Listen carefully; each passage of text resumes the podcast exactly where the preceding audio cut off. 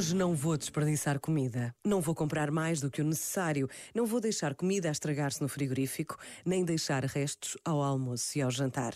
Decisões que podem ser oração, porque a consciência do bem comum, a consciência da fome no mundo, a vontade de encontrar soluções e modificar comportamentos é trazer Deus para a normalidade da vida.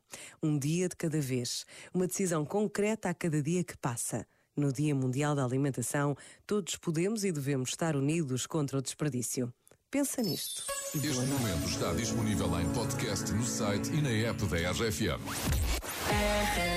Once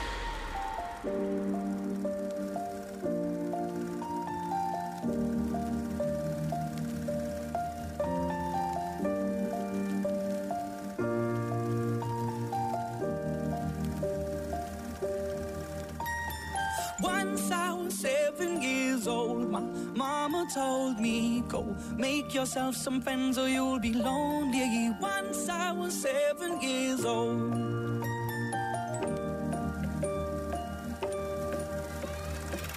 It was a big, big world, but we thought we were bigger.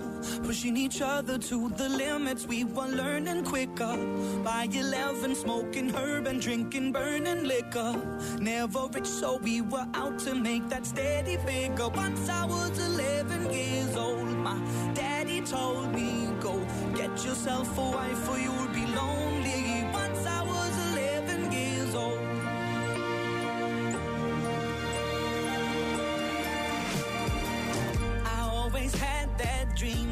my daddy before me. So I started writing songs, I started writing stories. Something about that glory just always seemed to bore me. Cause only those I really love will ever really know me. Once I was 20 years old, my story got told. Before the morning sun when life was lonely.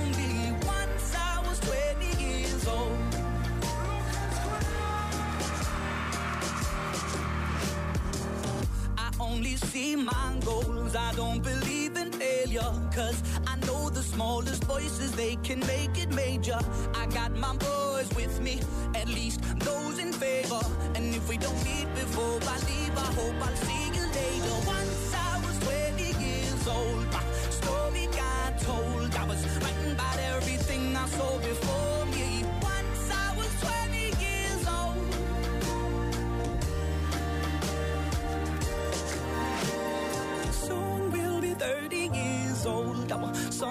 been sold. We've traveled around the world and we're